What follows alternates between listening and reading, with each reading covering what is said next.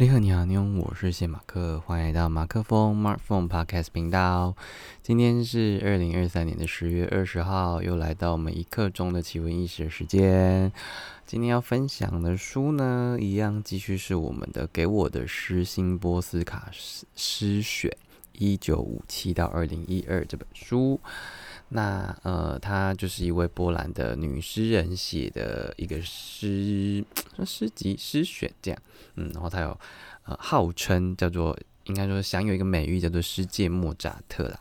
好，然后今天看的呢啊，第一篇就是很喜欢的段落是在第八十三页，这个第八十三页它的标题叫做呃关于灵魂的两两三事。好那呃，我最喜欢的其实是哦，他他前面就讲跟灵魂有关的，对对灵魂有关的想象这样。然后里面有一段我有两段我自己蛮喜欢的，一段是说快乐和悲伤对他来说，他就灵魂。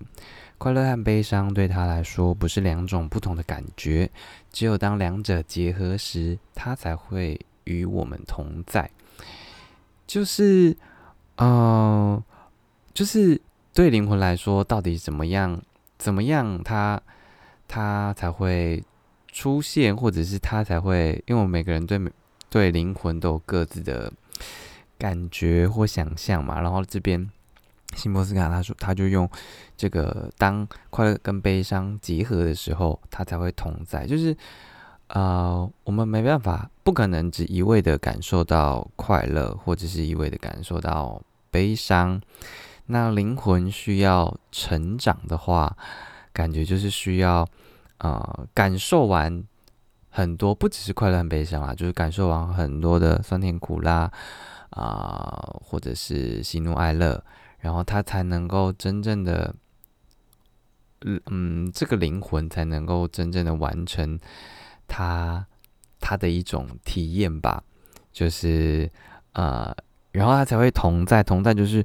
呃，让让让灵魂本身有这个经验值存在，然后让我们啊肉体嘛，就是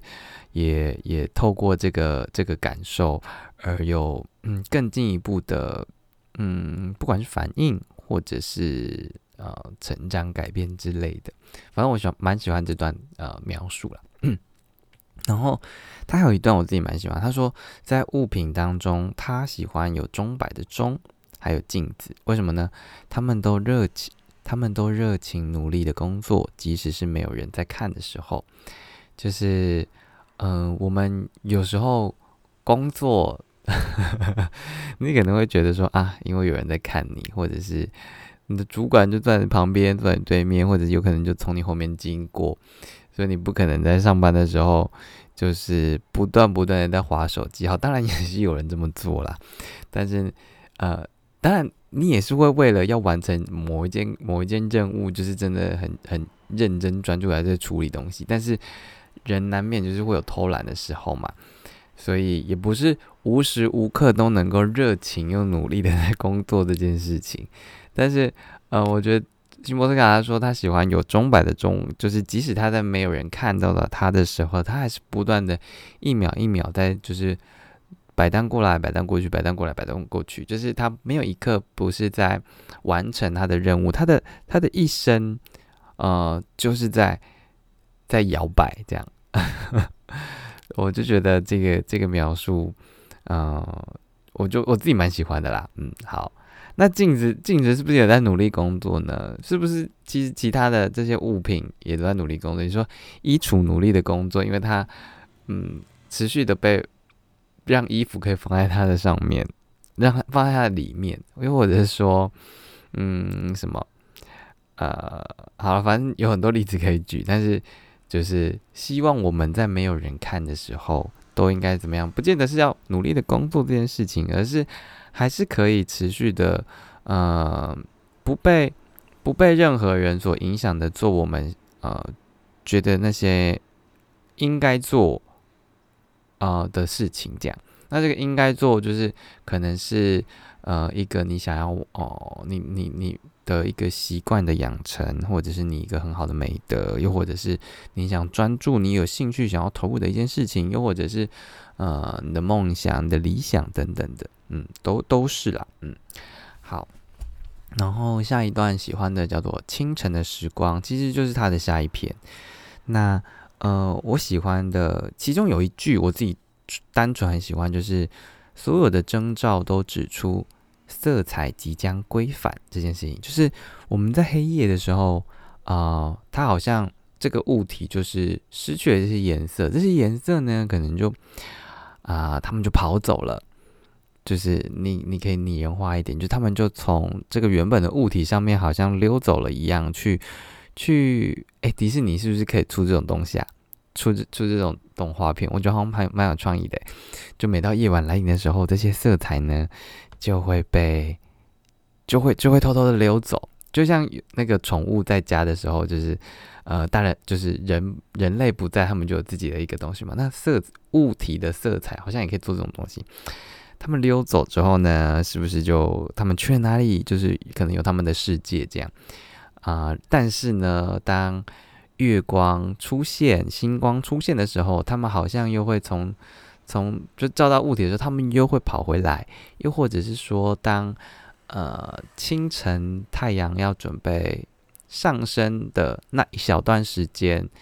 因为太阳不是一出来才天亮嘛，就是它是一个。渐亮的过程，就是到底那些色彩啊是怎怎么样的回到这些物体的身上？我自己觉得色彩即将归返这个描述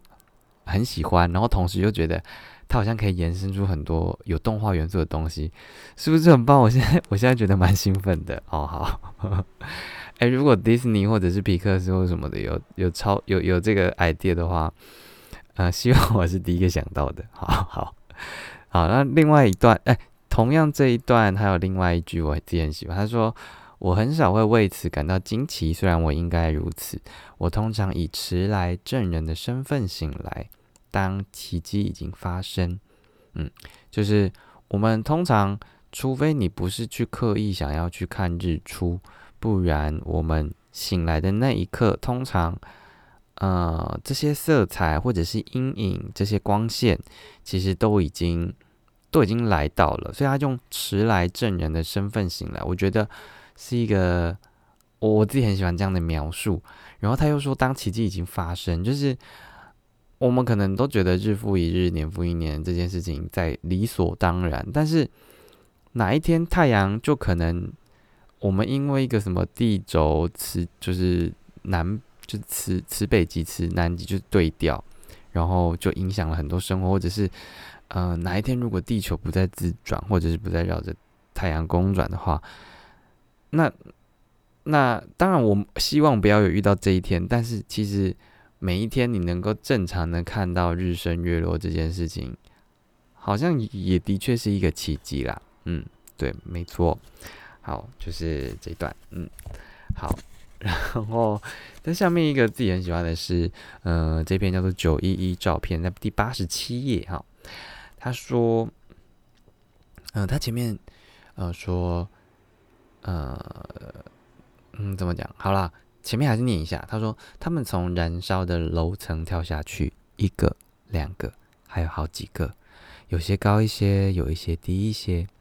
然后接接下来是我很喜欢的这句，他说，照片。让他们的生命停格，现在则让他们在往地面坠落的途中停留在地表之上。我自己很喜欢的是照片让他们的生命停格这件事情，就是，嗯，就是我们现在可以用照片、影像保留这些，啊，不管是人事物，他们的在那一刻的。的情感，那一刻的情绪，那一刻的氛围，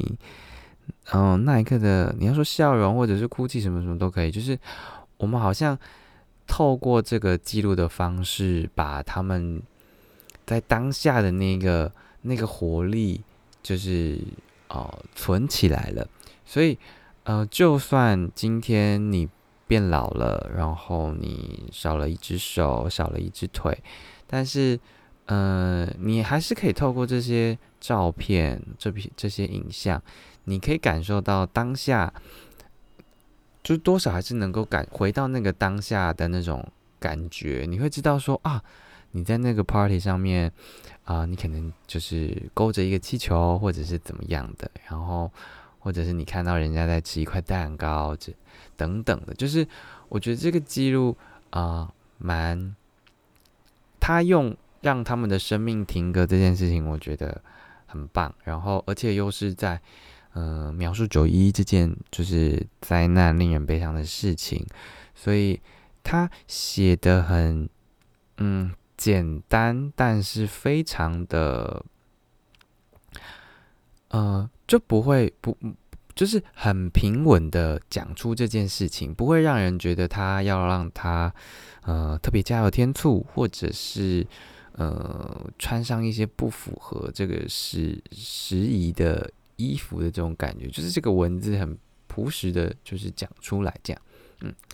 然后这段的最后还有叫做，他说：“我只能为他们做两件事，写下这段飞行，并且不把最后一句话加上去。”我觉得，嗯，写下这段飞行，就是的确就是他们就是在跳下来飞行的这个过程当中，但是他最后用了一个非常，呃，你要说慈悲，或者是善良，或者是反正就是一个。很温柔的一句话，把他们的最后的 ending 结果用了很很棒的一个方式做一个 ending，做一个作结，这样就是他不会去描述他们最后怎么了，但是我不把最后一句话加上去，就是我对他们这些呃这些人的，我刚刚试图不要用死者，但是就是别啊。给就是给予这些死者呢最后的一份温柔，就是对于他们最后的一份尊重，这样对，所以我蛮喜欢，呃，他为九一一照片这一这一个小段，呃，做的一个结论，这样，嗯，好，然后最后呢，呃，其实没有特别喜欢哪一哪一段，叫做他这段的叫做回程的行李，这样，然后他。呃，讲了一一一大段东西，我自己觉得普普啦，嗯，但他最后里面里面讲说，只有冷硬如实的希腊语才有办法找到表达的词汇，然后所以我自己觉得，呃，这个这个念起来可能也有点，呃，我我自己不会念这个希腊语啦，但是我先让大家听一下这个希腊语是什么，这样。可什么？好，我我不我不会念。对，但他这什么意思呢？他说这句话的意思就是宇宙无涯，而时间是矛盾。我觉得蛮有意境，也蛮可以有很多延伸的想法的。但我目前觉得他嗯太过深刻，太过哲学了。总之就是，宇宙好像有无限延伸的东西，可是时间是有限的。然后就跟宇宙这个膨胀持续的矛盾，因为总有一天会结束，但是宇宙又是持续的膨胀，那是不是呃两件事情是互相违背的？但是你要说空间跟时间只不过是我们这个维度的人可以理解的这个范围，其实可能在更高的维度上面。他们看待时间跟空间是完全跳脱另外一种思维来，呃，感受这件事情的，也说不定这样。但反正我觉得这句话“宇宙无涯，而时间是矛盾”蛮发人深省的，所以就分享一下给大家参考参考。嗯，好啦，那今天这个一刻钟的奇闻异事就到这边分享到这边告一个段落，希望你会喜欢。然后接下来感觉这个分量可能还要再看个两三天。